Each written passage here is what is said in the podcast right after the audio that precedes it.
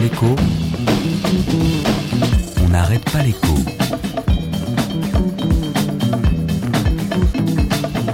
Alexandra Ben Saïd. Mais ici en Belgique, on trouve ça un petit peu bizarroïde.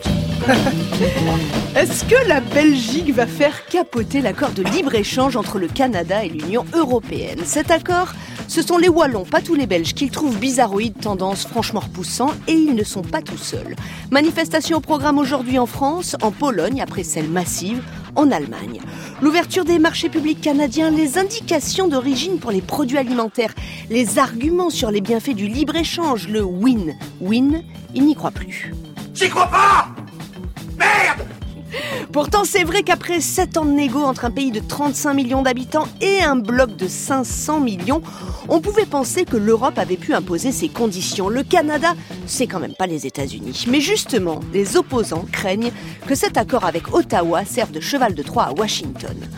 En ce moment, Bruxelles négocie une vingtaine d'accords commerciaux. Celui avec les US s'est enlisé, celui avec le Canada est bloqué. La question ce matin est si ces accords s'encalminent les uns après les autres, qui en Europe vivra moins bien Pour la réponse, c'est franchement tendu.